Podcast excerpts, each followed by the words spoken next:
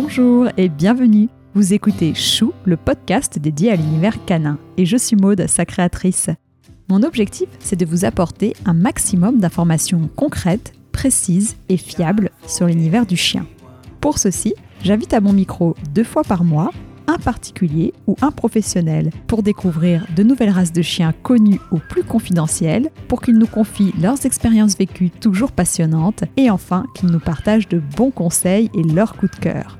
J'espère que chaque épisode vous permettra d'en apprendre davantage et participera à nourrir votre réflexion sur le monde canin. Et surtout, n'hésitez pas à m'envoyer vos commentaires et à me contacter sur Facebook ou Instagram, chou, c h u -U, podcast. Trappe. Piège destiné à capturer un animal. Trappeuse. Chasseuse professionnelle. Laura Panier. Qui es-tu? Je suis une chasseuse piégeuse de chiens. C'est ainsi que se définit mon invité. Et moi, je l'appellerai plutôt sauveuse de chiens. Les amis, on a trouvé Coda. On a réussi avec la cache. Ça y est, le nouveau là. Voilà, on va aller le chercher. Vous vous souvenez de Coda dans l'épisode 12, ce petit cocker fauve qui avait disparu pendant 14 jours en région parisienne? Eh bien, c'est mon invité qui l'avait retrouvé et c'est comme ça que j'ai découvert son activité de trappeuse. Dès cet instant, j'ai voulu faire sa connaissance, mais la rencontrer n'est pas chose facile. C'est même un privilège, car si elle est bien connue des médias, elle n'accorde jamais d'interview en face à face. Mais pour Chou, elle a fait exception. Drôle d'endroit pour une rencontre. C'est sur une aire d'autoroute que Laura m'a donné rendez-vous pour cette interview. Un lieu qu'elle connaît comme sa poche, vu qu'elle intervient à la demande des autorités pour trapper des chiens qui divaguent sur l'autoroute, au péril de leur vie et au risque de provoquer de graves carambolages. Laura est présidente de l'association Animals Planet et vous l'aurez compris, elle consacre toute son énergie à rechercher nos chers compagnons quand ils ont disparu. En fugue, volés ou perdus, elle est souvent le dernier espoir de familles en détresse. Laura a déjà vécu mille vies et mille aventures. Pour Chou, elle a accepté de se dévoiler un peu et de nous expliquer tout son processus de trappe, un travail de patience, d'endurance et d'intelligence. Vous allez découvrir dans ce nouvel épisode une personnalité rare et une activité hors du commun. Tant de drames ont été évités grâce à Laura. Elle mérite notre reconnaissance pour sa générosité et tout notre soutien pour son action bénévole au sein de l'association Animals Planet. Donc avant les animaux, moi je travaillais dans le travaux public. Voilà. J'ai eu euh, 20 longues années de travaux euh, très euh, droits et rigides euh, avec des personnes qui travaillaient dur, ma famille. Et on a été habitués toujours à, à travailler et à respecter les lois, les horaires, etc., etc. Et un jour, on découvre les animaux et on passe à autre chose, mais toujours avec ces mêmes convictions. Et on découvre qu'il se passe des choses. Et alors, comment on découvre les animaux? Qu'est-ce qui qu'est-ce qui s'est passé? D'où vient cette passion d'ailleurs pour, pour les Alors, chiens? on avait déjà beaucoup d'animaux. hein. Euh, en grandissant, euh, mon papa a eu beaucoup de chiens par rapport à des gardiennages de nuit, de bâtiments, etc. Euh, on travaillait dans le milieu de la nuit, donc on a eu jusqu'à 40 chiens, nous. Voilà. Beaucoup de, de chiots aussi qu'on devait élever, en fait, pour que la famille puisse être protégée, en fait. Et au travail, on avait toujours des chiens aussi avec nous. Voilà. Même euh, en agriculture, même dans le travaux public. Des gros chiens plutôt? Toujours des gros chiens. Voilà. On a eu très rarement des petits chiens, en fait. Comment c'est arrivé dans ta vie le fait de vouloir retrouver les chiens? Alors, il y a eu un événement. Il y a eu un bouleversement, en fait, qui arrive à des milliers, des dizaines de milliers de personnes. On m'a volé mes chiens. Mes chiens ont disparu, en fait, il y a 14 ans. Du jardin, soudain. Et je me suis retrouvée confrontée à une situation que aujourd'hui je rencontre tous les jours et je revis avec les propriétaires. On ne sait pas quoi faire. Les chiens sont plus là, le grillage est coupé, on se retrouve face aux autorités, face aux voisins qui se demandent ce qui se passe, face à la protection animale qu'on ne connaît pas en fait, des gens qu'on appelle des fourrières, des villes et des villages entiers qu'on essaye en fait de prévenir comme quoi notre notre animal ou nos animaux ont disparu. Et là, c'est le mur. À l'époque, on est en 2007 personne ne veut m'aider à trouver mon berger allemand et mon American Staffordshire qui disparaît en fait. Donc je me retrouve seule. Donc j'ai arrêté le travail pendant plusieurs semaines, j'ai cherché mes chiens. Ma petite fille était vraiment une enfant, un bébé en fait, et en fait j'ai recherché mes chiens pendant deux mois. Voilà, j'en ai retrouvé qu'un. D'accord. Je n'ai jamais retrouvé euh, le berger allemand. Et c'est là que c'est arrivé cette vocation de vouloir aider les autres. à J'ai rencontré des gens d'un coup qui avaient perdu leur chien ou à qui on leur avait volé. Mais pas qu'une ou deux personnes. Je me suis tellement euh, introduit dans le milieu que soudain j'ai découvert qu'il y avait un problème. Et là, mon malaise à moi que j'ai vécu moi, c'est ce qui nous arrive à tous en fait. On se retrouve confronté à un problème pour avancer dans la vie. Donc tu fais ça depuis combien de temps? En réalité, ça fait presque 14 ans. Et dans quel cadre tu fais ça? Est-ce que tu fais ça en solitaire au sein de l'association dont tu as cité? Au début, donc j'étais seule. J'ai aidé des personnes à retrouver leur chat et leur chien. Et petit à petit, en fait, j'ai découvert que certains chiens euh, pouvaient avoir un comportement anormal avec leurs propriétaires ou avec leurs nouveaux adoptants. Beaucoup de chiens fuguaient, se perdaient. Beaucoup de chiens étaient blessés sur des endroits euh, inappropriés, des autoroutes, des voies ferrées. Il n'y avait pas encore Facebook, il n'y avait pas de réseaux sociaux, donc j'étais isolée, j'étais seule. Je connaissais des petites associations, des mamies avec qui je suis toujours depuis 14 ans, qui sont restées avec moi. Et en fait, euh, la première association euh, à laquelle je me suis reportée, en fait, c'était sur l'environnement, puisqu'on m'a dit, toi, ce que tu fais, il n'y a pas de case. Ce que tu fais, toi, chercher les animaux perdus, volés, blessés, euh, on ne sait pas comment dire. Certains le faisaient, mais sans aucune règle, en réalité. Il n'y avait aucun protocole. Et est-ce que c'est devenu ton activité du coup principale maintenant? J'y suis obligée. Une fois qu'on est engagé, on ne peut pas sortir, on ne peut plus fermer les yeux. Mm. C'est-à-dire qu'à partir du moment où tu ouvres les yeux sur ces situations-là et que tu sais que tu peux le faire, que tu es la seule à pouvoir, entre guillemets, à ce moment-là, aider, parce que les gens n'y comprennent absolument plus rien. Ils sont face à, à une situation qu'ils ne peuvent même pas euh, surmonter. Et même au téléphone, on peut aider quelqu'un pour aller chercher son chien à ce moment-là. Et cette activité de trappeuse, ça représente beaucoup de temps, beaucoup d'énergie, de sacrifice. C'est une démarche qui est totalement altruiste et bénévole, et c'est très très rare. Pourquoi cette vocation? Tu la tiens en effet de ton expérience euh, Complètement. de En ton fait, passé? je, je me suis rendu compte que dans les animaux, quand on rentre dans ce milieu de sauvetage animalier, ça va au-delà de ça. C'est-à-dire que vous rentrez dans tous les mondes. Qu'est-ce qui nous rassemble? C'est les animaux.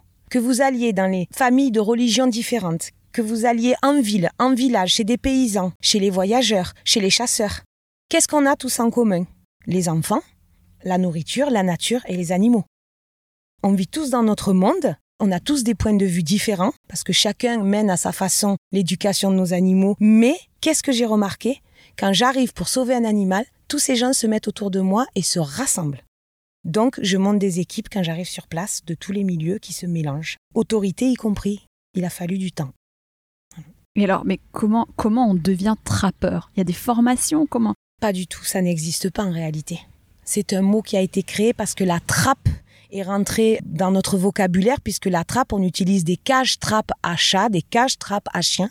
Le trappeur au, au départ, c'est quelqu'un qui va chasser des animaux pour survivre, ou qui vont parfois sauver des animaux dans la faune et la flore, l'Afrique, qui attrapent des, des- des animaux blessés, qu'il faut les endormir, et là, ce sont des grandes cages, des grands filets. Donc, je me suis inspirée des trappeurs, j'ai regardé beaucoup d'émissions, j'ai rencontré des chasseurs, des voyageurs, des autorités, des policiers, des gendarmes, des militaires, des pompiers. Ils m'ont tous montré à un moment donné une astuce. Mais quand on rassemble toutes leurs astuces, on a un protocole qui se met en place. Et là, on peut faire quelque chose pour chaque chien. Par contre, ce qui va dépendre de la trappe, c'est l'attitude de l'animal. Et l'attitude de l'animal, il faut être sur place. Ça veut dire que ton temps, il faut qu'il soit sur place. C'est Mm. pas en deux heures que tu attrapes un chien. Oui, non. C'est 15 jours, 3 semaines, un mois, 6 mois. Je peux citer des centaines d'exemples. J'ai fait 7000 interventions. Pour ces chiens-là, c'est très particulier. C'est-à-dire que le chien fugueur, il est fugueur, même son propriétaire ne le rattrapera pas. Il va Mhm. le fuir. D'accord.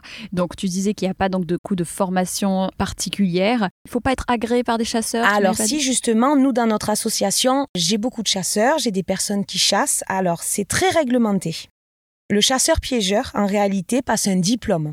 Très souvent, ce sont des chasseurs qui ont accès très facilement à ces formations. Je les félicite d'avoir créé ça, puisqu'en fait, ces personnes-là ont des cages, ont du matériel, ont des filets et doivent à un moment donné intervenir dans la nature. Ils ont été formés pour ça. Ils m'ont formé. Ils sont avec nous dans l'association. En fait, nous, en tant que protection animale, nous pouvons posséder des cages trappes à chat, des cages trappes à chien, qui sont très réglementées.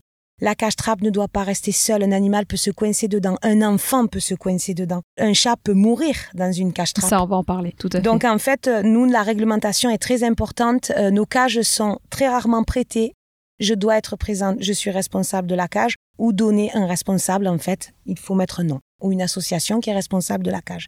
Puisque ces cages, où elles sont pucées ou numérotées. Elles coûtent combien ces cages? Alors, ça vaut entre 700 et 800 euros suivant les dimensions. Elles mesurent de 1m80 euh, de longueur jusqu'à 80 cm de haut pour les chasseurs qui prennent des grosses proies ou qui doivent retirer d'un endroit, par exemple, des sangliers sans obligatoirement les tuer. C'est très fréquent.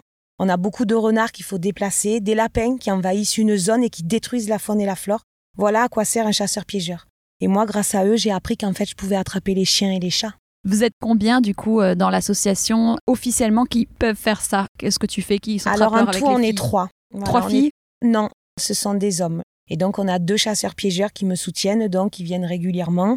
On a beaucoup, beaucoup de gens qui nous accompagnent sur place aussi, qui nous rejoignent simultanément, d'un coup. On monte des équipes.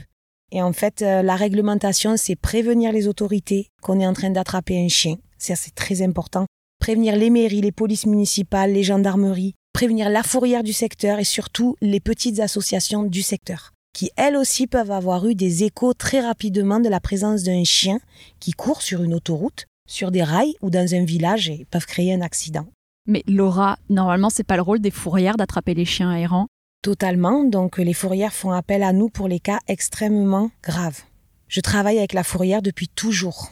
Euh, ce sont des gens qui sont justement habilités avec du matériel qui viennent, mais ils ont un nombre incalculable d'animaux par jour à récupérer, et ces trappes-là peuvent durer des semaines.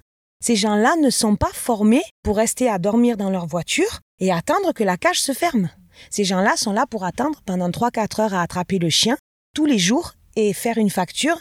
Faut payer ces gens-là. Nous, on est des bénévoles. T'es déjà allé dans des fourrières pour les former?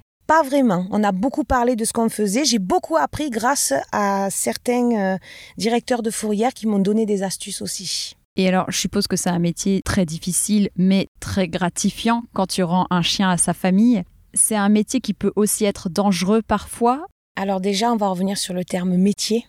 Je suis obligée de le dire dans ton interview. On n'est pas reconnu. On n'a pas de subvention. Personne ne veut nous reconnaître parce que c'est très rare les personnes qui font comme moi. J'ai très peu de copines ou d'amis qui respectent protocole, etc., l'association, la déclaration. Même en France, euh, bravo à toutes les associations qui pratiquent, mais c'est très particulier. Ce n'est pas un métier. On est vraiment des bénévoles actifs en fait. Voilà. Et alors, la dangerosité de ce métier? Alors, c'est très dangereux, on tient à le préciser. Nous, plusieurs fois, on a risqué nos vies. On traverse des autoroutes, on traverse des voies ferrées. On est sur des voies rapides. On est en train d'empêcher un chien de passer avec des filets et des cages. C'est dramatique. Les gens ne respectent pas notre présence, comme autant les travailleurs des travaux publics que j'ai connus. D'où ma formation à moi qui m'a permis justement de maîtriser l'afflux des voitures, l'afflux des trains, les autoroutes sur lesquelles j'ai travaillé, puisque je travaillais dans le travaux public sur le terrain. Donc je maîtrise parfaitement tout ça. Ça m'a permis aussi de faire comme si j'étais une entreprise. Je suis bénévole avec une association qui fait comme une entreprise, une organisation. Et au niveau des chiens, quand tu les récupères, Oui, est-ce que tu as déjà été mordu? Oui. Souvent. Au début. Les premières années. Parce qu'on a de la fougue. On comprend pas ce qui se passe. On a envie d'aider, en fait. Et on est dans un système où, en fait, on n'a pas encore ni les gestes, ni les, ben, le savoir, l'expérience, en fait. Oui, j'ai été mordu. J'ai été mordu, euh, très gravement mordu. T'as eu combien de morsures? J'ai, on va dire que j'ai été mordu par une dizaine de chiens. Oh là là. Donc, est-ce qu'il y a des choses que tu pourrais te dire pour des personnes qui vont se retrouver euh, face à un chien qui vont vouloir l'attraper? Qu'est-ce qu'il faut faire? Quelles un sont les chien qui précautions? ne vous connaît pas, potentiellement, il peut être dangereux. Un chien qui vous connaît pas, il peut être dans une situation de stress intense, le cœur qui bat très fort. La seule chose qu'il a comme arme pour se défendre, c'est vous mordre ou vous faire tomber ou partir en courant. Et là, l'erreur, on part derrière le chien, on crée un accident, on peut créer des morts. Non, avec un chien, il faut rester très calme, il vous regarde, il faut toujours de la nourriture, il faut toujours avoir une laisse dans son véhicule parce que vous pouvez sauver un chien. Moi, j'ai toujours mes amis et bénévoles qui ont des petites cages parce qu'on peut mettre des petits chiens dans des petites cages à chat qui peuvent très facilement se monter s'il y a un accident, un chat blessé. Et en fait, au niveau des chiens, ce qui peut se passer à ce moment-là, c'est la morsure et l'attaque. Mais les enfants n'ont pas conscience de ça, les parents n'ont pas conscience. En fait, un chien, il faut surtout repérer où il est, où il va et pourquoi il est là tous les jours, pourquoi est-ce qu'il mange là. Alors, ben, on a plusieurs types de chiens en fait. On a le chien poubelle, comme on dit, c'est le chien des voisins qui sort tous les jours. C'est le baladeur, le chien poubelle, il vient. Puis on a réellement le chien qui est perdu depuis des mois, qui n'arrive plus à rentrer chez lui, c'est le chien errant. C'est là que j'interviens. Justement, par rapport à ça, est-ce que tu pourrais nous dire quel est le pourcentage de chiens perdus de manière occasionnelle et de chiens fugueurs? Occasionnel, volontaire des propriétaires, c'est-à-dire qu'ils laissent courir un peu leur chien. Je peux comprendre. Je sais qu'on est dans un village, une ville, le chien fait pipi, il fait caca. Bon, il faut un petit peu se responsabiliser, même beaucoup maintenant, parce que ça devient dramatique. On ramasse des chiens morts tous les jours, même moi je ramasse des cadavres. Je vis avec ça sur la conscience. On ne laisse pas son chien divaguer. On ne laisse pas son chien euh, courir dans la nature euh, tous les jours. Un chien non identifié, c'est 750 euros d'amende d'après la loi française. Un chien qui provoque un accident sur une autoroute ou sur une quatre voies, ça peut aller jusqu'à 150 000 euros suite à un carambolage. Toute votre vie, vous allez payer pour votre chien. C'est déjà arrivé. La loi n'est pas forcément appliquée ou ne nous est pas démontrée, mais c'est grave. Il faut vraiment porter là-dessus. Moi, je vais voir les familles carrément, j'attrape le chien, je vais voir les familles, on parle et on devient alliés parce qu'en fait, c'est là que j'apprends si le chien est fugueur ou non on a 80% des chiens, même un peu plus, je dirais même 85 à 90% des chiens, balades ponctuelles et petits chiens fugueurs qui font les rigolos, parce que c'est dans leur tempérament. Je vais courir, je vais courir, je désobéis à mon maître. Justement, j'allais te demander pour le chien fugueur, pourquoi un chien fugue de chez lui? J'entends de chez lui. Est-ce que c'est l'instinct de chasse? Est-ce que c'est un instinct de reproduction? Est-ce que c'est un défaut d'attachement avec le maître? Les trois points que tu viens de citer, en réalité, c'est les trois points qui font que le chien sort plus rarement le défaut avec le maître, hein, parce que les chiens euh, qui sont maltraités, etc., euh, ils ne sortent pas de chez eux. Ils sont enfermés. Il faut arrêter de dire Mon Dieu, ce chien est maltraité, il part de chez lui. Non, ce chien est en pleine forme, il est bien heureux. Il adore aller courir, en fait. C'est une espèce d'esprit mi-sauvage qui se met en place.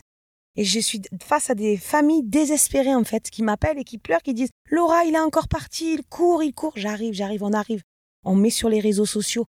Comme j'ai travaillé dans le travail public, on a pas mal d'accès à des costauds et des gens qui viennent nous aider dans la protection animale. Souvent, on installe des grillages chez les gens. On leur donne des astuces. Malheureusement, on est obligé d'en venir au fil électrique ou alors au grand, grand fil très souple pour que le chien puisse plus s'échapper de la propriété. Parce que ça devient catastrophique. Les fourrières coûtent cher, il y a des risques d'accident, etc. Et les 10% qui restent des chiens qui sortent, ou ils se font voler, ou alors il y a le vol en fait. Oui, alors le vol chez la personne, ça c'est encore autre, chose. Et ça peut être aussi peut-être des personnes qui ne sont pas à l'écoute des besoins de ce chien qui a besoin de courir, de sortir, et du coup, bah, le chien sort. Pour se dépenser. Voilà.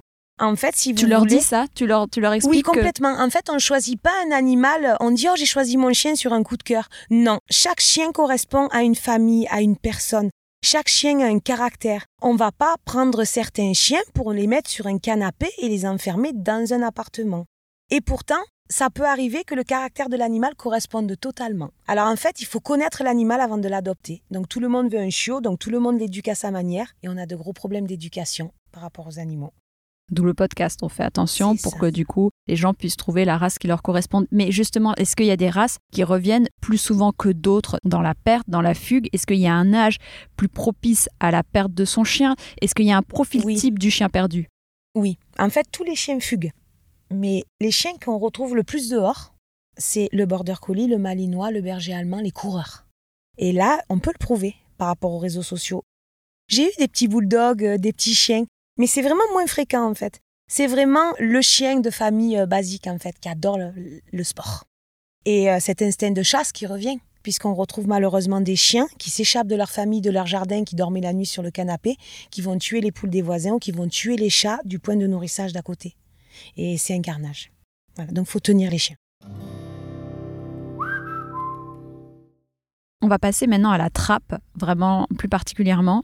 Donc dans les grandes lignes, même si chaque histoire est différente, quand tu es saisi d'une affaire, quelles sont tes premières actions? Est-ce que tu peux nous expliquer le processus que tu mets en œuvre? On a 2 à 300 demandes par semaine. Je vais attaquer direct par ça pour que les auditeurs y comprennent des choses en fait. Il y a 300 chiens par jour en France qui disparaissent. Ils reviennent, fugueurs ou volés. C'est un, fait, c'est prouvé, c'est tous les pets alertes réunis. Moi, par semaine, j'ai entre 100 et 150 appels de chiens qui ont été perdus à travers l'Europe. Et là, il faut sélectionner. Sinon, je passe ma vie au téléphone. Euh, on a quand même des animaux à nourrir, on a une petite famille, on a beaucoup d'interventions en cours et des recherches de chiens volés. Il faut être raisonnable Il faut vraiment trouver le chien en danger. C'est-à-dire que toutes les familles, au bout d'un jour, elles vont vous appeler maintenant. Ça fait des années que ça dure. Et là, on donne les clés. On est là pour dire non. Pour l'instant, vous cherchez votre chien. Affichage, flyer, la police municipale, la mairie, les gendarmes, les fourrières. Quand vous aurez fait tout ça, vous me faites un texte, une liste, et je continue à vous dire votre postier, vos voisins en priorité qui sont les témoins principaux. Et en fait, ce qui va arriver à ce moment-là, c'est qu'il faut trier. Et là, sur tous ces appels, qu'est-ce qui se passe? On voit un chien, on me dit ça fait des semaines qu'il est là dans les champs. Il se nourrit dans les poubelles, il fait des allers-retours. Boum, j'étudie, je prends les postes, et là il se met en place un protocole, chez nous, dans notre équipe en fait, je crée une conversation groupée pour étudier les mouvements sociaux du chien et j'appelle toutes les autorités sur place. J'appelle le maire, j'appelle les adjoints au maire, j'appelle les gens des villages, je regarde tous mes contacts et à ce moment-là, on voit qu'il y a un chien en danger, que la fourrière ne pouvait pas attraper. Et dernièrement, on en a fait beaucoup, beaucoup tu dis, il y a tous ces appels-là, et là, on te dit, il y a une personne qui dit, j'ai perdu mon chien, mais on me dit ça fait 14 jours, on le voit, mais on n'arrive pas à l'attraper. Voilà, ça? Alors attention, il y a le chien sauvage à qui on retrouve jamais le propriétaire, mais alors jamais, non identifié, ou alors on lui a enlevé sa puce électronique, ou on lui a brûlé le tatouage. Là, il y a un chien, mais on n'a pas de propriétaire. La priorité, c'est d'attraper le chien dans ce cas-là. On est bien d'accord. Et on verra après qui est le propriétaire. L'important, c'est de le mettre en sécurité.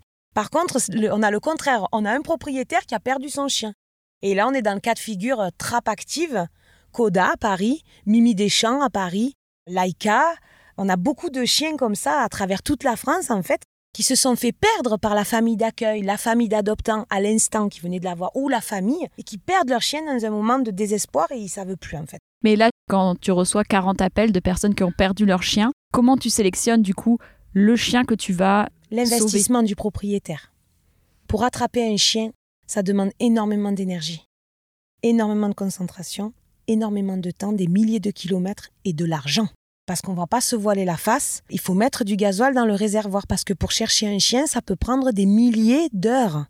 Et tourner avec une voiture pendant des milliers d'heures, il faut mettre du gasoil. Nous, on a toujours des fonds pour mettre du gasoil, on vient. Mais une trappe peut prendre une tournure autre, le chien peut s'en sauvager. On va dire que l'outil principal de la trappe, c'est la cage. C'est ça c'est la trappe comme les animaux sauvages? Complètement. Qu'est-ce que tu mets dans la cage pour les attirer? Alors moi, je passe donc par des denrées euh, très spéciales en fait parce que j'ai un très gros investissement de denrées et c'est mon expérience qui a parlé. Certains chiens n'aiment pas le poisson, certains chiens ne mangent pas de bœuf. On l'apprend, hein, ils contournent nos cages. Donc moi, je reste sur des andouillettes, des choses très odorantes à l'humain, des viandes qui sentent fort, du foie, des abats, on reste pas sur de la viande basique, on nous le donne le bœuf, mais il faut aller acheter les abats, etc. Je suis la végétarienne de France qui touche et qui consomme tant de viande, je me demande où j'en suis des fois. Et en fait, on leur met des andouillettes, on leur met euh, des saucisses de Strasbourg de qualité qui sentent très fort, on utilise du maquereau, du saumon, et en fait, ça, c'est imparable. Par contre, je charge mes cas jusqu'à 20 kilos. 20 kilos Oui, même plus. Je pends des ficelles et je mets chaque bout de viande et je recharge, je recharge, je recharge en permanence. Et la taille de cette cage, tu l'as dit, donc du coup, rappelle-la. 1m60 en moyenne, 1m50 de longueur. On est à 70 de hauteur et moi je les ai fait fabriquer à 50 de large pour nos véhicules pour que je puisse la mettre dans les véhicules des particuliers, des gens. On n'est pas des chasseurs, on n'a pas tous des véhicules adaptés. Il faut que je puisse aider le peuple. Donc j'ai fait construire des cages euh, au pied pourri, euh, juste à côté de Paris, en fait, où j'ai rencontré d'ailleurs un monsieur qui a attrapé des chiens avec moi, qui est spécialisé dans la trappe.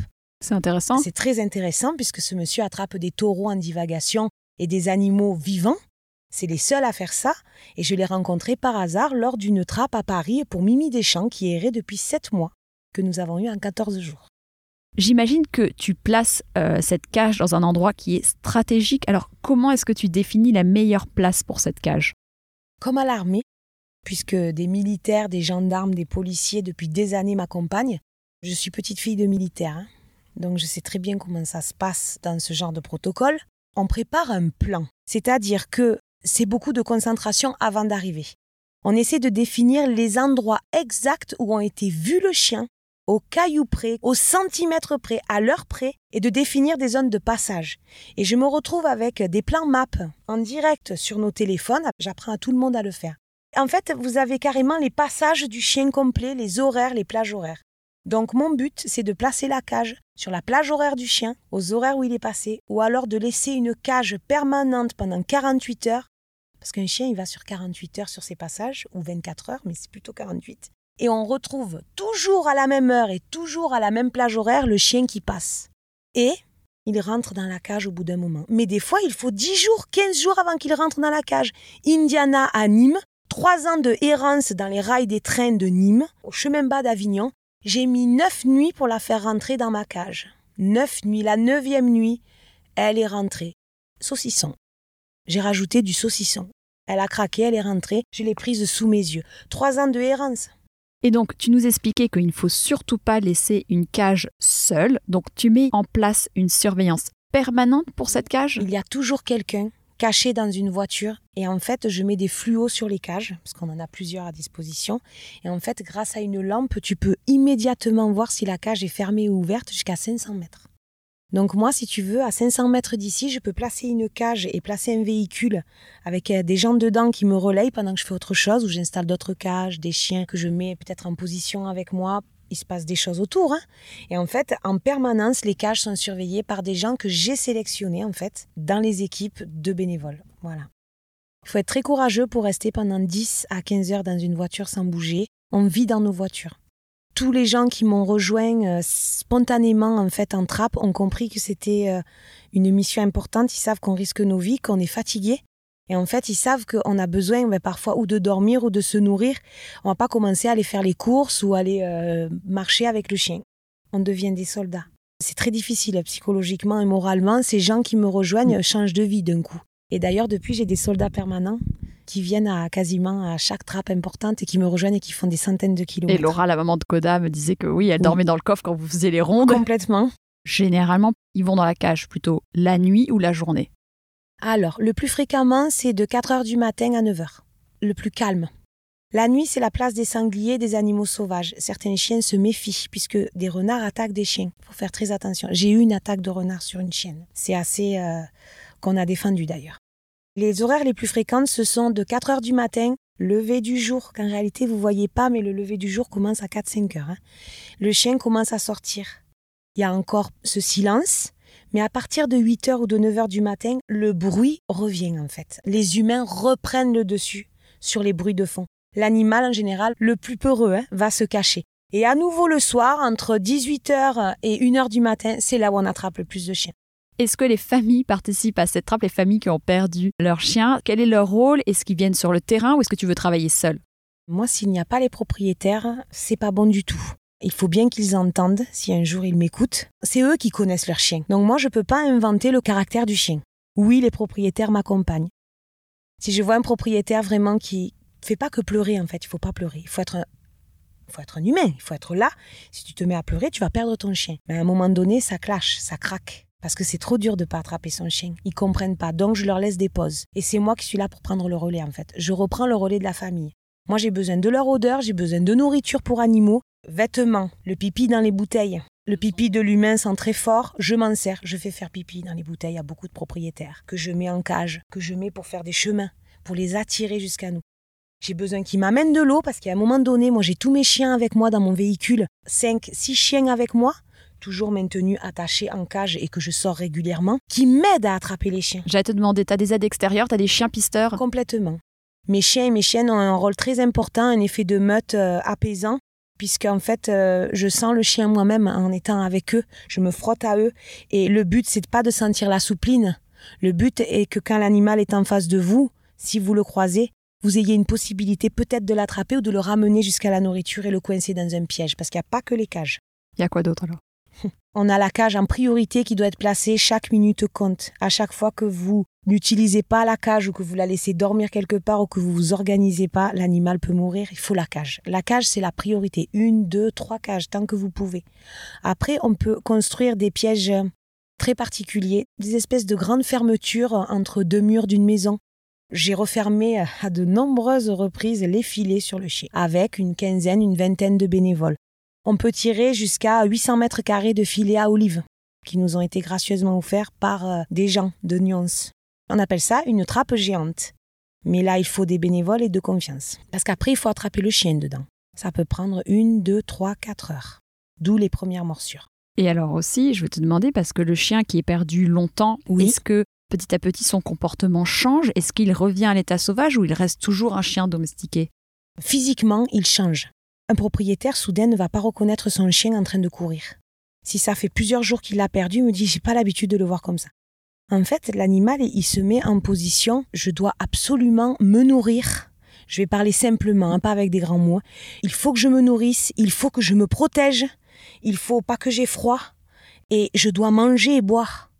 Le chien, premières heures, il devient mi-sauvage. Hop, et il commence à chasser, il recommence. Ou alors, il, de- il reste vraiment avec les humains, il va manger dans les poubelles, il rentre dans des jardins où il se colle à- carrément à des chenilles de chiens de chasseurs ou des chenilles de gens. Et il demande à manger aux chiens. Et j'ai vu filmer de mes yeux les chiens qui donnent des croquettes au chien errant qui est là depuis des mois. Mais non. Si, c'est magnifique. Et ça, c'est des choses Ouais, de l'entraide entre chiens. Quoi. complètement. Ils ont compris que le chien était dehors. Et j'ai attrapé des chiens donc à main nue. Et par contre, c'est plusieurs semaines. Euh, Là, c'est la troisième trappe euh, difficile. C'est le chien en fait qui est en face de toi et tu ne peux plus bouger. Il ne te quitte plus. C'est il est là. J'en ai fait un il y a encore trois mois. 15 jours euh, dans la boue avec le chien. Mais comment ça, il te quitte plus? Le chien reste avec toi. C'est un chien qui est errant depuis plusieurs mois en général. On a une attitude, nous, euh, qui se transforme, qu'on peut très peu expliquer. hein. On a des choses qu'on ne dit pas. Le chien, en fait, tout à coup, euh, s'attache à vous. Et euh, ça m'arrive très fréquemment d'arriver, en fait, au bout de quelques minutes et que ce chien que personne euh, n'arrive à attraper s'acclimate à moi. Donc là, je prends la décision de tout arrêter à côté. Il faut que je me fasse remplacer, il faut arrêter la vie derrière, il faut, euh, il faut penser aux chiens qui sont là avec moi. Et tout à coup, je deviens en mode sauvage, camping. Et là, je peux plus partir. Il faut tout m'amener. Donc, il faut charger les téléphones. J'ai des batteries. Je peux rester jusqu'à 10 jours toute seule dans la nature sans parler à personne. J'ai des batteries rechargeables où je peux brancher mes téléphones. Euh, Je peux vivre dans la nature. J'ai été euh, formée par des militaires. Et en fait, à plusieurs reprises, je me suis retrouvée avec une louve, avec plusieurs chiens, en fait, euh, jusqu'à une meute, en fait, pour pouvoir rester avec eux et les attraper à la main. Et souvent, on les attrape à la main, j'arrive à les coincer. Et quand on n'y arrive pas, je fais appel à des gens qui viennent les attraper avec moi. Malheureusement, je suis le piège. Ce n'est surtout pas moi qui dois l'attraper puisqu'elle va me fuir. Une personne va la piéger avec moi, avec un grand filet à papillons ou va tout simplement, je vais l'endormir. Je, je vais la trahir Pour l'avoir. pour la voir, la mettre en sécurité. La mettre Alors en tous ces chiens-là ont été euh, remis dans toutes les SPA, mes collaborateurs ont été adoptés et totalement remis sur pied. C'est vrai, parce que j'ai demandé, ces, ces chiens-là qui ont été 4 mois, 5 mois à l'état sauvage, est-ce qu'ils seraient habitués à une vie de famille Alors enfermée? certains d'entre eux, on n'y arrive pas, c'est un peu particulier. Donc ils restent avec euh, les aides-soignants, avec les gens des SPA. euh, Certains sont spécialisés là-dedans. J'ai vraiment confiance en plusieurs refuges. Vous avez un grand exemple, qui- des gens qui travaillent beaucoup avec moi au refuge de Pierre Latte. Ça fait des années que je leur amène justement euh, ces chiens très difficiles. Je les fais passer en fourrière et après je les transfère à eux parce que je sais qu'ils peuvent le faire. Et j'ai tellement de chiens qui ont été réadaptés grâce à leur, à leur formation Tout est possible avec de la alors patience. Moi, je, je pensais le faire au départ, puisque c'est ce que j'ai fait pendant des années, mais je me rendais beaucoup plus utile sur terrain à faire de la trappe en tant que trappeuse, avec mes plans, mes cages, et tous ces gens qui étaient autour de moi, beaucoup plus utile que d'aller rééduquer le chien. Chacun son travail. Chacun son travail. Chacun fait sa part. Puis je pense qu'avec de la patience et de l'amour, on peut de façon euh, aider n'importe quel chien. Et quand tu retrouves ces chiens, dans quel état sont-ils? Est-ce qu'ils sont affamés? Parce qu'on en parlait, tu disais parfois ils arrivent à aller manger euh, des poubelles des voisins. Est-ce qu'ils sont affamés ou la plupart arrivent à se nourrir quand Alors, même? pas du tout. Alors, le chien errant sait parfaitement se nourrir, il est très intelligent, il s'est adapté à son environnement. Il est capable d'aller se nourrir à plusieurs endroits dans la journée, dans nos plages horaires dont on a parlé.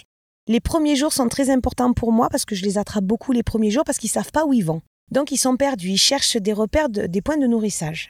C'est moi qui leur crée ces points de nourrissage. Et là, je les attrape dans mes points de nourrissage, en fait. C'est très important les premières heures. D'accord. Et je donne ce conseil aux propriétaires. Vous avez sept jours devant vous, votre chien est vu de partout. Attention, dans sept jours, vous ne le voyez plus. Il aura trouvé les horaires de passage, les gens, il aura vaincu sa peur des voitures, il aura trouvé de quoi se nourrir. Les sept premiers jours sont. Ah, les sept premiers jours sont décisifs. Par contre, certains chiens n'arrivent pas à se nourrir. Je retrouve des chiens morts de faim. Je ne citerai qu'un chien que j'ai retrouvé dans le 74 au bout de 22 jours. On a hésité au début, où elle s'était fait renverser par le train, ou elle n'avait... Non, malheureusement, les poubelles étaient fermées. Il n'y avait pas de point de nourriture. On se posait beaucoup de questions sur ces chiens-là qu'on retrouve morts, en fait. Ou alors, ils mangent vraiment des choses qui les empoisonnent. Voilà. Mais le chien sait se nourrir, il est très La intelligent. majorité. La majorité, vraiment 9 chiens sur 10, errants ou qui s'échappent de leur propriétaire ou qui leur fuguent, on se demande comment ils ont survécu pendant tant de jours. Mais un chien est capable de se mettre en mode survie. Nous aussi. Sauf qu'on ne le sait pas. Et est-ce qu'ils sont blessés? Quelles sont les blessures qu'on retrouve le plus fréquemment quand ils Alors, sont... euh, c'est très fréquemment, c'est les coussinets en fait. Pff, Les problèmes de sang euh, basiques, hein, bien sûr, on va avoir des carences, puisqu'on est habitué à manger une nourriture très riche en céréales, en bœuf, etc. Les plus gros cas qu'on a eus, c'est des attaques d'animaux extérieurs, les animaux sauvages. Ben, D'autres chiens, Mm. tout simplement. renards, tu disais Des renards, Et les coussinets, oui, parce que j'imagine qu'ils courent, ils courent, ils courent, ils courent et ah ben, ils ils marchent beaucoup en fait. C'est des chiens qui sont à l'état Et qui n'ont pas l'habitude de et qui faire se autant. mettent des pics, des ronces et qui se déchirent. Il y a les sangliers aussi. Alors j'ai vu des chiens manger avec des sangliers, donc ils mangeaient ensemble puisque j'ai des caméras. Moi j'utilise aussi des caméras de chasseurs. Et en fait j'ai vu des chiens par contre attaquer le sanglier par autodéfense et se faire bien sûr chasser. Et je n'ai jamais retrouvé leur corps, impossible. L'animal a été mangé. Et parfois, est-ce que ça t'a emmené, enfin j'imagine que ça t'a emmené loin, en dehors de la France. Oui. J'imagine que quand les chiens sont volés, on peut les sortir du pays, les retrouver à l'étranger. Oui. Est-ce que tu peux nous citer une fois où tu les as retrouvés à l'étranger? La plupart des chiens en fait qui sont volés, parce que là on va parler du chien volé c'est vrai, parce que perdu, ça arrive. Là, on vient de parler des chiens perdus. On vient de parler de fugueurs. On vient de parler euh, des 90% des chiens qui disparaissent. Le vol est très très fréquent aussi. hein. Ne laissez pas votre chien dans un jardin seul la journée quand vous n'êtes pas là. Là, je m'adresse à vous, les auditeurs. Vous vous dites, il sera mieux dehors, la journée, je suis pas là. Non, on est d'accord, Laura. Tout à fait d'accord. En fait, les vols les plus euh, fréquents concernant le vol de chiens, c'est pendant que le propriétaire est absent du jardin ou alors est dans la maison. Euh, malheureusement, on ne peut pas laisser un chien sans surveillance. Toutes les personnes qui se sont fait voler leur chien à leur domicile ont tellement pleuré, ont tellement regretté de l'avoir laissé dans le jardin à un moment donné. Surtout des chiens qui sont facilement attrapables, même des chiens de chasse qui sont très chers, qui valent de l'argent. On peut reproduire ces chiens-là, je veux dire, il faut vraiment dire aux auditeurs, il faut vraiment surveiller vos chiens. Ou alors pendant les cambriolages, hier encore un petit chien a été retrouvé suite à un cambriolage. Ils ont volé le petit Yorkshire dans le 13. La folie des réseaux sociaux, on vient de retrouver ce petit chien dans un jardin, on était tous très heureux. Il a été posé en fait. C'est du vivant, c'est très dangereux. C'est jusqu'à 35 000 euros d'amende le vol d'un chien. Il peut vous mourir entre les mains, vous pouvez être accusé. Et c'est que... de l'emprisonnement. Et alors, où est-ce que tu es allé le plus loin pour euh, trouver Alors, un le chien plus- bon, moi, je suis allée jusqu'en Espagne euh, à plusieurs reprises. La Belgique. J'ai fait le Luxembourg. J'ai fait la Suisse. Dernièrement, d'ailleurs, pour Yona. Yona qui a disparu il y a deux ans à Valérie dans le 74. C'est terrible pour nous, puisque ce chien, pour nous, est toujours euh, dans le village, en fait, accompagné d'une mamie qui a tout simplement pris le chien derrière son dos. Et pourquoi on peut pas intervenir chez cette personne? Alors on a tenté malheureusement. Les autorités nous ont demandé d'arrêter. Pour nous, c'est le, c'est celle qui représente le, notre échec en fait, puisqu'on a affaire à des autorités à qui on stipule que vous avez des témoins qui vont vous parler. Ils ont vu la chienne dans les bras de la dame. J'ai trouvé cette petite chienne à tel endroit. C'était Yona. Elle avait. Et on, ouais, on peut, parce qu'on aimerait bien dire, bah voilà. euh, Non, non, ben, elle a décidé de la garder comme euh, 90% des gens qui décident. C'est un vol de convenance. Et si elle se va chez le vétérinaire et que le vétérinaire il voit la puce Alors justement, Yona, d'après la vieille dame, a été vue par un vétérinaire, mais elle avait une puce étrangère. Il n'y avait pas d'accès, elle est repartie avec le chien. Hmm. Encore une erreur impardonnable, puisqu'en réalité, le chien aurait dû rester en clinique. Aucune clinique ne reconnaît la petite chienne, ne veut parler. Alors nous, on n'est pas des gendarmes, je le répète. On n'a aucune autorité par rapport à ça. On ne va pas arrêter les gens. On est là pour justement faire le pont entre les autorités, des éventuels voleurs ou receleurs qui sont terrorisés, qui veulent rendre le chien. Et c'est là que nous, on peut intervenir. Parce qu'on peut être des gens, en fait, très conciliants. Une partie de la protection animale est contre ce genre de pratique très extrémiste et qui dit non, tout le monde doit être puni. Non, vous trouvez un chien dans la rue, vous tombez amoureux de ce chien, il était affamé, il avait soif, vous l'avez gardé, vous avez demandé à des gens si quelqu'un le reconnaissait, vous l'avez chez vous pendant un an, trois mois, six mois, on le reconnaît, vous n'êtes pas un voleur. C'est un vol de convenance, vous êtes tombé amoureux du chien. Moi, je peux le comprendre. Donc, on essaie de trouver une solution entre le propriétaire avant, l'ancien propriétaire et le nouveau propriétaire. Tu disposes de quels moyens? Parce que donc, tu es en lien avec les autorités, les Aucune. fourrières. On a très peu de moyens en réalité. C'est des dons, des, des dons. On a que des dons, très peu de dons. Je le répète à nouveau, euh, nos subventions ont été refusées. On arrive à un point à se demander, même moi, euh, on est d'utilité publique, hein, déductible d'impôts, etc. Je le répète encore une fois, quand vous nous donnez 10 euros, c'est 7 euros d'impôts de l'année d'après qui sont quasiment euh, payés. Les gens ne le comprennent pas en fait. Mais vu qu'on n'a pas de statut réellement, qu'on n'existe pas en tant que trappeur, les gens ne comprennent pas ce qu'on fait. Je ne sais pas comment l'expliquer. Souvent aux presses et aux, radios, aux télé qui nous interviewent, j'ai dit on on n'a pas de statut réel. On fait quelque chose d'extraordinaire. On a des gens qui se greffent à nous jusqu'à 150 personnes. On risque nos vies, mais on a aussi besoin de moyens. Souvent, je supplie les maires des villages, les autorités, mais il y a beaucoup d'autres choses beaucoup plus importantes. Bah, a- J'encourage là les gens parce que toutes les personnes qui vous appellent et tout, quand vous faites un appel et que Laura vient aider, mais bien évidemment qu'il y a des donations qui doivent se mettre en place et que euh, tout travail, désolé, mérite salaire. Enfin, Alors je veux dire, salaire non parce que nous notre but ce n'est pas d'être payé. Moi je le dis, je suis prêt à me sacrifier pour ça. Mais on a des animaux. On a beaucoup beaucoup de frais vétérinaires. On a des dizaines de milliers d'euros Bah oui. de vétérinaires par an. mais tu peux pas continuer comme ça, Et Laura. là, je peux pas aller trapper Bah et non. aller m'occuper de ces Bah non, animaux. mais ça devrait pour moi être rémunéré. Après tout le travail que vous Alors, on travaille beaucoup pour. euh, on travaille, entre guillemets, j'utilise le mot travail, pour des SPA qui m'appellent ou des associations qui ont perdu le chien suite à un dépôt dans une famille d'accueil ou une nouvelle adoption. Et là, on rentre dans un nouveau cercle vicieux. Beaucoup de chiens étrangers, beaucoup de chiens qui arrivent des îles de Guadeloupe, de la Réunion, beaucoup de chiens qui arrivent des pays du, du Nord, de en fait. Roumanie. Exactement. Qui s'échappent et à qui on continue à parler français, qui ne comprennent rien, qui sont dans un pays étranger, qui n'ont plus du tout les mêmes odeurs, alors que normalement on devrait être formé pour recevoir ces chiens-là et qui sont encore à l'état mi-sauvage là-bas, qui ont beaucoup plus de pourcentage du loup que nos chiens à nous. Tout le monde a l'air d'oublier que ces chiens-là ont des descendants du loup et qui sont beaucoup plus capables à s'adapter dans la nature. Peut-être on peut faire d'ailleurs un rappel juste pour rapport à ça, parce que moi j'ai fait une interview sur les galgos, les chiens martyrs J'en ai d'Espagne, attrapé. une association sauvade qui sauve les chiens de l'île de la Réunion. Peut-être pour les futurs potentiels adoptants, il faut peut-être faire un- une petite piqûre Oui. de rappel. Il faut une double sécurité. Voilà. On ne transfère pas les chiens sur les autoroutes. C'est formellement interdit par la loi, mais formellement interdit par la loi de faire un transfert d'animaux entre associations, familles ou adoptants sur des aires non fermées, sur les autoroutes, sur la route, sur les voies rapides, dans la rue. Vous devez être dans un endroit clos et la loi stipule qu'en réalité, il faut être au siège de l'association pour remettre un chien à l'adoptant. Qu'est-ce que tu peux dire aux adoptants? Il faut en effet la double sécurité. Alors, il faut la double laisse. sécurité. Il faut un collier attaché avec une première laisse. Cette même laisse du collier doit être attachée au harnais avec un double nœud. Et à nouveau, votre harnais doit être attaché avec le crochet de ce harnais à une deuxième laisse qui doit être accrochée à votre corps.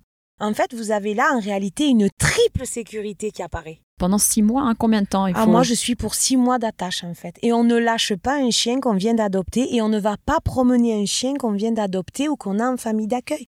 Le chien n'est même pas adapté à vous, à vos odeurs. La première chose qu'il va vouloir faire, par exemple, on a Orsa au Pont du Gard qui a adopté le matin à 10 heures, qui s'échappe à 14 heures au Pont du Gard. Ils reviennent de l'adoption, ils perdent la chienne dans le Pont du Gard. J'ai mis trois semaines pour l'attraper.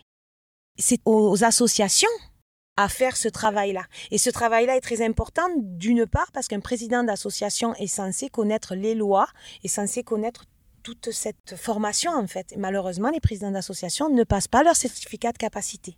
Et le certificat de capacité stipule tout ça. D'ailleurs, ça va être rendu obligatoire, c'est passé à l'Assemblée. Toutes les associations vont être donc vérifiées par rapport à nos statuts, nos certificats de capacité, qui est capable de quoi, et on va peut-être préciser des choses. Il y a des choses qui vont avancer. Ça va faire avancer la protection animale. Dans quel délai tu retrouves le chien généralement? Est-ce qu'il y a quand même un nombre de jours? Je sais pas, ou un nombre de jours auquel il faut se dire après 7 jours, attention, ça va devenir plus compliqué. Je sais pas. Alors si j'arrive tout de suite euh, avec mon équipe et que je forme une équipe sur place, euh, c'est très dur à mettre en place, hein, s'organiser, faire garder les animaux, tout le monde a des enfants, on a une vie quand même. hein. Euh, moi je me sacrifie beaucoup. C'est une semaine en gros. Les trappes les plus courtes entre 1 et 7 jours, on est bien d'accord. Parce qu'on est arrivé tout de suite, le chien étant... oh, il est partout. Donc là on peut vraiment le voir, avoir des, beaucoup de signalements. Par contre, quand j'arrive trois mois après, qu'on a des signalements mais que personne voit le chien, là ça devient plus compliqué. On est dans la trappe euh, lourde. Donc à ta connaissance, il y a à part donc la personne à côté de Paris dont tu nous as parlé à la limite, mais il n'y a aucun autre trappeur qui fait le même métier que enfin le même métier. Alors j'ai beaucoup de toi dames euh, qui attrapent les chiens, qui arrivent et tout. Je les ai en contact au téléphone. D'ailleurs, je les félicite toutes. En fait, j'organise, euh, on me contacte pour aider à distance avec mon simple téléphone. Donc là, par contre, on démultiplie les, les sauvetages. Et grâce à ces visios, qu'est-ce que j'ai remarqué? Qu'on installait mieux les cages, que j'ai aidé à trouver les cages, que j'intervenais dans les réseaux sociaux, que des gens se mobilisaient. Et en fait, on m'appelle très très souvent. Laura, on a eu le chien dans la cage et ça crie et Ah. ça hurle. Laura, le plan était bon. C'est juste en me donnant un texte, parce qu'ils ont un peu du mal à comprendre au début, hein, l'histoire du plan. Le plan est fait, je fais des plans maps, je leur envoie les points. Je veux dire, on a vraiment une image. On se dit, ah, mais on voit le rond du chien. On voit son passage, je mets des flèches, des dates et tout. Et je dis, ta cage, tu la poses ici. Et je suis à 1000 km. Et c'est bien. Donc, tu peux aider à distance. Complètement. On a attrapé, euh, ben, on a attrapé beaucoup de chiens comme ça. Voilà. Comment se passent généralement les retrouvailles euh, avec les maîtres Dans quel état psychologique? Parce qu'ils peuvent aussi être parfois même déboussolés. Est-ce qu'il y en a qui reconnaissent même pas leur maître? Quand même, ça n'arrive pas. Alors c'est toujours très émouvant parce qu'on pourrait en faire des films et des films et des histoires. euh. Quand le chien est dans la cage et que le propriétaire ou nous-mêmes on sait qu'il est sauvage, on arrive, on voit l'état émotionnel du chien. On a beau être dans le noir, on a beau expliquer, le chien il vous regarde, il vous lèche, ou alors il est terrorisé et il attend. Par contre après il change. Certains propriétaires arrivent, le chien est tout émoustouflé en fait, il coda. Voilà, on va parler rien que de lui. Euh, je peux citer euh, Capitaine Sparrow, il y a pas longtemps, là, dans le, juste à côté, dans le 84. Il venait juste de l'adopter. Pourtant, ce chien était tout émoustillé de voir ses propriétaires. Ça s'est bien passé. Euh, Il y en a des chiens qui reconnaissent leur propriétaire immédiatement. Par contre, ce qui est terrible pour le propriétaire, c'est que le chien soit pétrifié au fond de la cage. Je ne peux pas le sortir. hein. C'est une règle d'or. Ça peut durer des heures. Et il ne reconnaît pas son maître. Mais ça, c'est parce que ça faisait plusieurs jours. C'est les cas Son où cerveau fait- n'est pas encore enclin. Son cerveau n'est pas encore en mode je reviens à l'état normal. Mm. Il est encore en mode euh, sauvage. Donc ça, c'est pour les chiens qui ont, enfin, qui ont été perdus depuis longtemps, non? Ah, non. ça peut arriver. On a des chiens au bout de dix jours qui mettent au moins une demi-heure à reconnaître euh, leur maître. faut savoir que ça existe et faut pas le prendre. Il faut les mal. laisser tranquilles. Moi maintenant, depuis trois ans, après une échappée, j'ai décidé de n'ouvrir la cage et de transporter ma cage et de l'amener directement dans la maison du propriétaire. Tout clos, fermé dans la maison. On marche avec lui, on parle avec lui, on lui donne à manger, on attend. Et au bout d'un moment, on le remet libre dans la maison avec toute la famille. Donc tu veux dire que par exemple Koda, quand il était dans sa cage dans- sur le chantier, vous l'avez gardé dans la cage Ah, jusqu'à ah temps oui. qu'elle arrive chez elle. D'ailleurs, ça a beaucoup surpris. hein. J'ai eu beaucoup de critiques par rapport à ça. Ce chien vient de passer 15 jours dehors. C'est la première fois de sa vie que ça lui arrive. Il était en autosurvie. Il avait maigri. Non, on laisse le chien dans la cage. Imaginez qu'il a à nouveau peur de quelqu'un Eh ben ou d'un voilà. train et qu'il vous échappe. Mais oui, la sécurité. Non, mais c'est bien Vous de ne le pourrez rappeler. plus le prendre en cage. Il faudra le saisir ou l'endormir ou le faire piquer par un professionnel. Et parlons-en, la dernière méthode, c'est l'endormissement à la seringue qui vaut très très cher. Il vous faut des vétérinaires spécialisés, il vous faut la présence des pompiers. Il faut avoir le chien à moins de 15 mètres ou 20 mètres de vous, et encore, quand on a la bonne arme. Et c'est très dangereux. Et s'il y a des gens qui seraient intéressés de travailler avec toi pour prendre aussi la relève, pour te soulager, parce que comme tu dis, tu as une famille, tu as une petite fille. C'est la vie du chien qui est en danger. Non parce qu'on a une expérience, mais les gens qui se lancent là-dedans, moi, au bout de trois jours, elles craquent, quoi. Il faut Je- avoir un mental. Hein. Tu peux pas rester trois jours dans ta voiture. Déjà, je te propose de rester euh, deux jours dans ta voiture, là, sans bouger. euh. On peut m'aider vraiment quand je fais un appel, appel aux bénévoles, je suis à tel endroit. Et là, je dis, je t'attends. Prends de l'eau, à manger, et prends de quoi recharger ton téléphone, prends ton fil. Mm. Et Ouais. là, je vois que des gens peuvent se sacrifier 12 heures, 15 heures. Tu vois. Des nuits entières. Bah hein. oui. J'étais à Paris il y a quelques jours encore. Bon, et puis on encourage aussi ce qui peut vous aider, c'est les dons, hein, pour pouvoir. Oui, mais bon, on n'aime pas trop réclamer non plus. Euh, non, mais moi c'est important de le dire. Mais oui, mais bon, L'État pourrait peut-être faire quelque chose. On a souvent demandé, nos subventions sont refusées. bah c'est ça. Non, mais il faut le dire. Enfin, je suis là aussi pour ça, pour mettre ton travail en lumière, tout ce temps sacrifié sur les routes, dans ta famille. Tu as aussi des chiens hein, que tu as envie Oui, de t'occuper aussi de tes propres avec chiens. moi. Voilà. Donc, euh, non, c'est important de, de le dire. Tes conseils pour ne pas perdre son chien, de faire bah, bien attention, hein, de pas de, de l'avoir à, l'œil. Des longes. Des longes qui sont très utiles. Et surtout, quand on rencontre des nouveaux chiens, euh, méfiez-vous des endroits où vous êtes. Un chien peut être effrayé par un autre chien. Il faut vraiment une rencontre paisible. N'allez pas vous balader près des routes ou des autoroutes. N'allez pas vous balader dans des endroits dangereux comme des grandes montagnes. On a le cas de Luma que je suis allée chercher. On a, risqué nos vies en fait pour retrouver cette pauvre chienne qui est tombée dans un ravin. On a retrouvé son corps grâce à des alpinistes au bout de plusieurs jours qui n'ont pas voulu qu'on descende plus bas. En fait, même nous, on s'est transformés en alpinistes. Donc toi qui es une grande professionnelle dans la recherche des chiens perdus, des chiens volés, quels conseils du coup tu peux nous donner pour les personnes qui ont perdu leur chien Qu'est-ce qu'on doit faire dans les premières heures de la perte de son chien? Déclaration directe, déclaration directe sur les réseaux sociaux parce qu'il y a un, un énorme impact au niveau des réseaux sociaux. J'ai perdu mon chien, je suis sûre qu'on me l'a volé, il y a eu un cambriolage, mon chien a disparu. Je fais un pet alerte mauve, je passe à alerte animaux. C'est les anciennes de pet alerte. Pet alerte mauve, c'est spécialisé, ils sont là pour ça. Parfois vous payez ou alors vous attendez 24 heures, c'est gratuit, c'est pas compliqué. Tous les autres sites sont gratuits. N'hésitez pas à utiliser les réseaux sociaux. Par contre, le conseil pour les réseaux sociaux très rapidement, un seul post avec toutes les explications, l'endroit où a été perdu le chien, des photos, une vidéo, ça plaît beaucoup et les gens reconnaissent bien l'animal. Ils vont pas vous envoyer partout parce qu'ils ont vu un chien noir et blanc. L'endroit où ça s'est produit, le jour, surtout votre département, donnez le maximum de renseignements parce qu'il y a beaucoup de gens qui sont dans les réseaux sociaux qui peuvent vraiment vous aider. On a une équipe sur les réseaux sociaux, ce sont des formidables. Et des posts lisibles. Des posts lisibles. Je le dis parce que j'ai déjà vu des photos avec le texte sans rien support derrière, donc on voyait pas le texte, ça ressortait pas. Pas du tout. Comme pour vos affiches. Alors, votre chien ne réapparaît pas. On continue les premières heures, on prévient voisins, on prévient la mairie, la police municipale, qui sont les seuls à pouvoir mettre un chien en fourrière, je le répète. On appelle la police municipale, la gendarmerie à partir de 20h, parce que bien souvent ils ont l'info alors que les policiers municipaux ne l'ont pas. C'est tout un peu mélangé, on le sait. Ensuite, vous passez aux fourrières à partir du lendemain ou même du jour même. Ensuite, vous continuez avec euh, tous les gens autour et là, c'est affichage complet. L'affiche est particulière. Vous devez absolument faire des affiches claires, nettes et précises. Recherchez en fugue, point barre, en gros, en rouge, une seule photo ou deux et des gros numéros de téléphone avec la ville et le département. Ces affiches-là, elles peuvent être mises à nouveau sur les réseaux sociaux. Pensez autre que vous. Pensez un peu les gens, les personnes âgées qui conduisent ou les gens qui marchent ils ont besoin de voir en gros, en gras. Sinon, c'est une publicité pour vous. Ils ont mis une publicité d'un chien avec une photo. Tu as raison, tu as raison. Et peut-être aussi pour les personnes qui voient un chien qui est perdu, est-ce que tu arriverais à nous dire si c'est un chien qui se balade dans un village où moi souvent je dis il a l'air perdu, on me dit mais non ça doit être le chien du voisin, entre un chien qui divague mais qui a l'habitude de son quartier et qui revient chez lui et un chien qui est perdu? Alors en général un chien errant c'est un chien qu'on voit souvent donc euh, errer euh, dans plusieurs zones ou plusieurs villages aux alentours.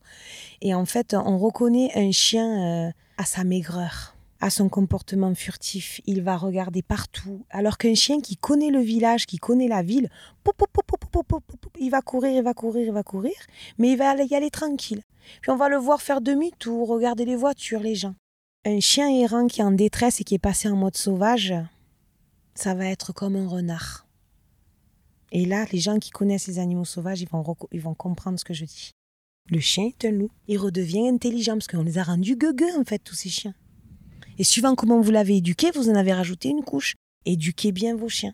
Et qu'est-ce que tu penses des GPS pour chiens? C'est très bien. J'ai plein d'amis, même parce que pour moi, pour moi, tous les gens à qui j'ai attrapé leur chien ou qui sont fugueurs, le GPS, c'est formidable. Bah oui, depuis que j'ai perdu ma chienne, maintenant j'ai le GPS, Winect, mais on conseille. Franchement, c'est un investissement, mais mettez-le et recharger le bien. C'est un petit abonnement. C'est un petit abonnement, mais si on sait que son chien a l'habitude de divaguer ou en balade ou je sais pas, c'est un bon investissement. On est complètement favorable. Beaucoup de personnes de la protection animale le conseillent. Ah oui, vraiment. Est-ce qu'il y a des périodes à risque où il faut être particulièrement vigilant? Je pense au 14 juillet, je pense avec les pétards. Sur des centaines et des centaines de trappes, nous on a fait 7000 interventions, je le répète, j'ai eu énormément de chiens échappés à la suite des feux d'artifice du premier du jour de l'an Enfermez vos chiens les soirs de feu d'artifice. On a un chien bouvier qui a sauté 2 mètres 40 de mur parce qu'elle a eu le feu d'artifice au-dessus de sa tête. J'ai mis 7 jours à l'attraper. On a tous failli mourir sur le bord de l'autoroute ici. Cette chienne avait eu peur du feu d'artifice. Quand on sait qu'il va y avoir des feux d'artifice, enfermer son chien chez soi, ne pas l'attacher parce qu'il pourrait d'ailleurs se faire mal en essayant absolument s'étrangler. Donc, il y a ces périodes-là, 14 juillet, Nouvel An. Quels sont tes principales difficultés dans ton métier? La mise à part euh, le manque de gasoil et de véhicules, euh, c'est l'humain. Il y a des humains qui n'acceptent pas notre présence pendant les trappes. Ils ne comprennent pas qu'on puisse rester avec des filets en train d'attraper un chien qui est dans la nature en train de mourir. Non, non, mais qu'est-ce que vous faites là chez nous, euh, dans notre village, avec votre cage mais que. Et là, on est rejeté. Les autorités, les premières années, étaient très, très distantes avec nous parce qu'on apparaissait un peu comme des petits soldats qui apparaissaient dans la nature. Mais vu que je préviens les autorités à chaque passage, les autorités se sont mis de notre côté, les politiques, et les gens ont compris qu'en fait, les fourrières ne pouvaient pas faire ce qu'on faisait nous. J'allais te demander, parce qu'inversement, quels sont les encouragements, les réseaux de solidarité avec lesquels tu collabores? Je ne sais pas trop comment l'expliquer. On a très peu de. On a un suivi au départ quand on a sauvé le chien. On nous pose quelques questions. Et après, tout s'efface. Mm. On passe à autre chose, on nous oublie, c'est fini. Mais pour y arriver, pour continuer à faire ce que tu fais, tu as bien quelque chose qui te permet de continuer? Qu'est-ce qui t'aide au quotidien? Tu veux que je te fasse écouter les messages des propriétaires qui pleurent au téléphone? Ça, Tu es obligé d'y aller. C'est ça. Tu es obligé. Tu peux pas les laisser. Et l'encouragement, j'imagine que quand tu les retrouves, tous les chiens que tu as retrouvés, c'est ça l'encouragement au quotidien. Le plus dur, c'est euh, l'humain en fait qui nous freine parce que euh, certains propriétaires, euh, pendant que je suis en train d'attraper leur chien, ne comprennent pas qu'il est sauvage et ils peuvent justement m'affaiblir Hmm. de par le fait qu'ils sont tellement touchants et je perds de ma force parce que ils me font pleurer. C'est vraiment terrible ce qu'on vit en trappe. Si on avait vraiment des témoignages, ce serait affolant. Merci Laura. Je vous en prie. Si cet épisode vous a plu, n'hésitez pas à me le dire sur les réseaux sociaux et à le partager autour de vous. Vous pouvez aussi laisser 5 étoiles et un commentaire sur Apple Podcast ou iTunes. Avoir des notes permet de donner plus de visibilité au podcast. N'hésitez pas non plus à me taguer dans une de vos stories sur Instagram, ça fait toujours plaisir et c'est une bonne façon de diffuser le message. Très bonne semaine, prenez soin de vous et de vos toutous